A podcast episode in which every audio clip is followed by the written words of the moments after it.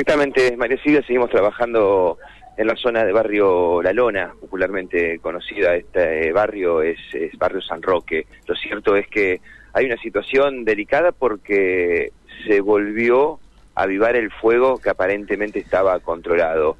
Y ante esta situación, además hay que sumar que el coche bomba que estaba trabajando aquí, esta unidad de los bomberos zapadores, bueno, tuvo que retirarse del lugar a recargar agua. Está llegando otra unidades de bomberos, estamos escuchando las sirenas a la distancia, pero hay que decir que el fuego comenzó nuevamente a avivarse con todas sus fuerzas en uno de los sectores internos de esta vivienda. Otra vez el humo comenzó a ser muy intenso, bueno, y ante la mirada atónita de los bomberos que han salido del interior de, la vivienda, estaban retirando eh, todos los elementos que se podían llegar a rescatar y ahora el fuego comenzó a avivarse nuevamente y, de forma muy intensa desde el exterior observamos cómo las llamas están devorando prácticamente todo uno de los sectores de esta vivienda ante la atenta mirada de Sonia que camina hacia un lado, camina hacia el otro, realmente incrédula y con una de sus hijas que está... Sonia es la eh, propietaria de la vivienda. Sonia es la propietaria de la vivienda y yo les propongo escuchar la palabra que hace minutos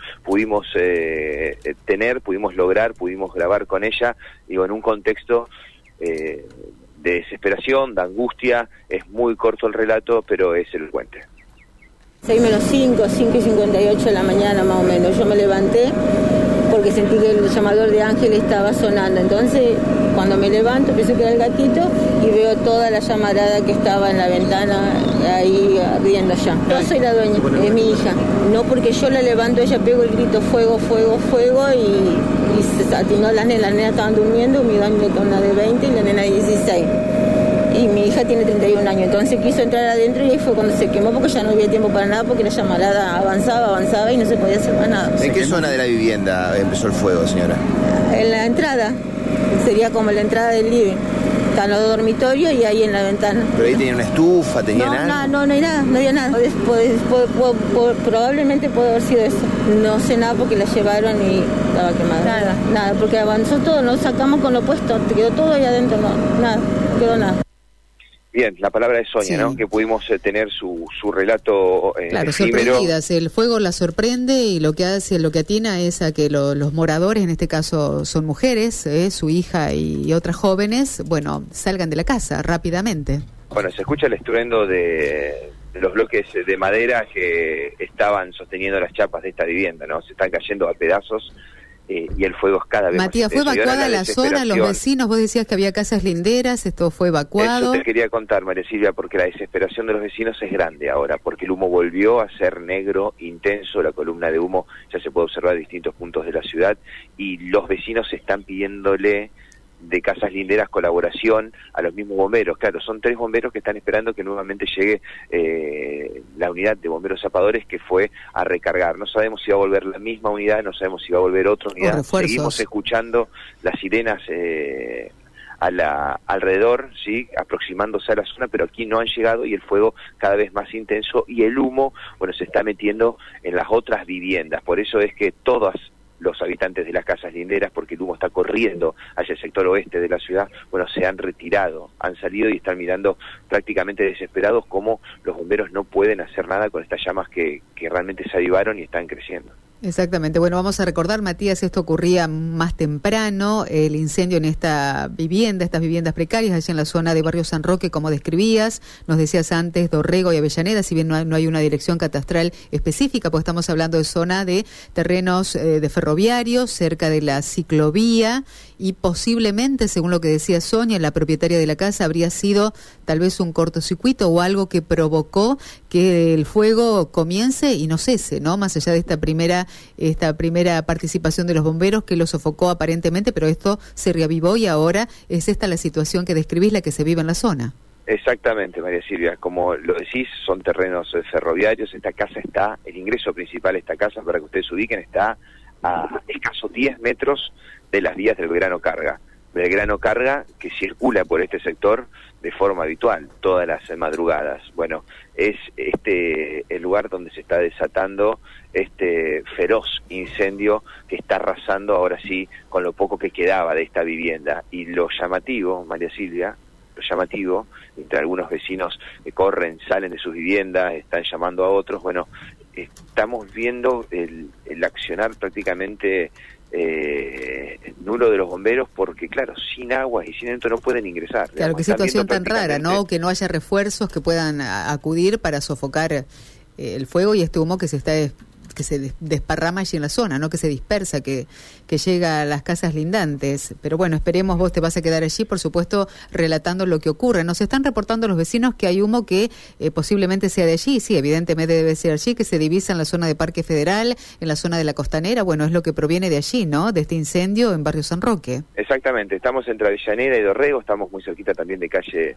eh, estamos muy cerquita de la escuela de Villaneda, estamos así a unos 300 metros de la costanera santafesina, en este lugar puntualmente donde, bueno, que decir, cada vez también se llena más de vecinos y estos bomberos que están esperando los refuerzos para poder volver a ingresar a la vivienda y tratar de contenerla. ¿Por qué, María Silvia? Porque hay otra casa de,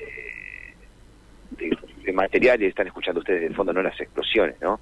De lo que son la, la estructura de esta vivienda, hay casas, te digo, que están pegadas y el fuego está avanzando cada vez más. Y ha llegado el vecino, el dueño de la casa que está lindera, bueno, está prácticamente desesperado, está pidiéndole a otros vecinos que busquen baldes de agua. Bueno, la situación ahora es tensa, ¿sí? Porque todos los vecinos están preguntando cuánto es que falta para que llegue otra vez la unidad de bomberos zapadores y en el medio del fuego, ¿no? Están tratando los bomberos de de alejarlos del lugar. Bueno, y vamos a decir, Matías, que como saldo de este incendio hay una persona que está internada en el hospital José María Cuyen, una mujer de 31 años. Exactamente, y es la hija, una de las hijas de Sonia, que al escuchar Sonia las explosiones que se dan dentro de su vivienda se agarra la cabeza bueno, y está envuelta en un llanto desconsolador. Bueno, estamos viendo las imágenes que nos alcanzaste, que vamos a compartir, por supuesto, con los oyentes a través de redes sociales. Matías, la prioridad la tenés vos. Cuando necesites ingresar con novedades, por supuesto, te escuchamos desde el móvil. Quedamos en contacto. Gracias. Matías de Filipis reportando el incendio de una vivienda en la zona de barrio San Roque. Eh, sofocado en primer momento, se reavivó el fuego. Están esperando que nuevamente lleguen los bomberos zapadores.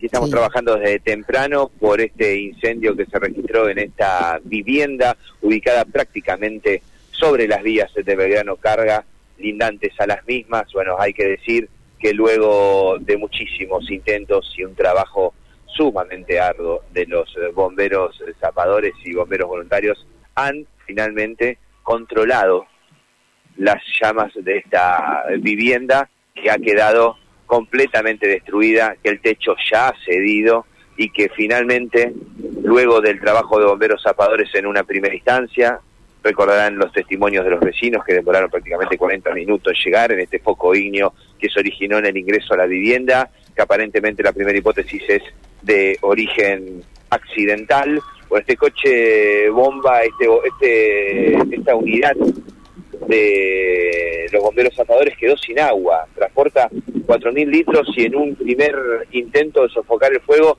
quedó prácticamente sin agua, tuvo que irse a recargar. En ese momento las llamas comenzaron otra, otra vez a avivarse y a tomar toda la vivienda.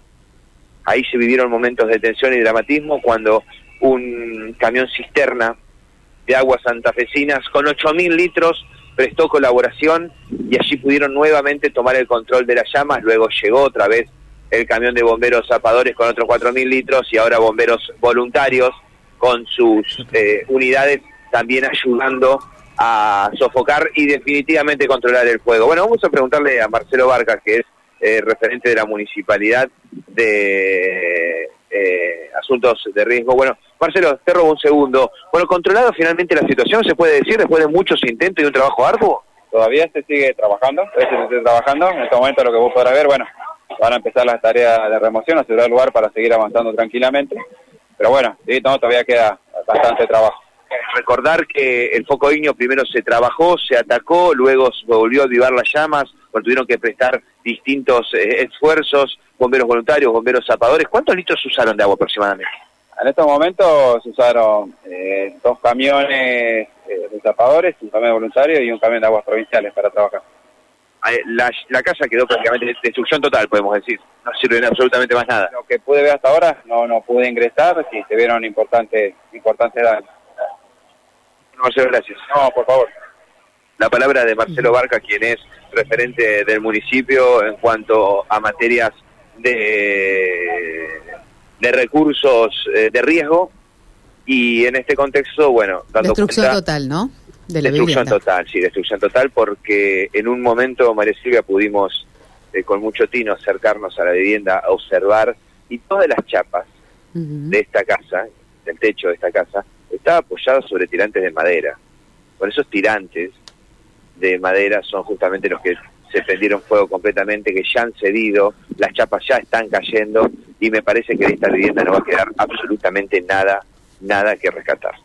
Bueno, Matías, eh, vamos a reiterar para aquellos oyentes que se van sumando ahora que esto ocurría temprano, en horas de la madrugada, que una de las personas moradoras de la vivienda tuvo que ser trasladada, una mujer de 31 años, al hospital José María Cuyen, en principio con principio de, de, asfixia, ya tendremos seguramente el parte desde el hospital, y el resto de las personas pudieron salir, bueno, rápidamente, ¿no? Cuando las llamas se apoderaron de esta vivienda. Exactamente, escuchamos antes la palabra de Sonia, que es la dueña de la vivienda, que es la madre de tres, eh, eh, de tres hijas, de 16, de 21 y de 31, justamente su hija mayor de edad de 31 años fue la que en el intento de rescatar, en el intento desesperado de rescatar en medio de las llamas eh, lo poco que tenían, bueno, sufrió algunas quemaduras e inhaló el monóxido de carbono y esto generó, bueno, el traslado de esta mujer al Hospital José María Cuyen. Después vamos a dar el reporte completo de salud. Gracias, Matías, por tu trabajo. Hasta cualquier momento. Hasta luego. Chao, Mati.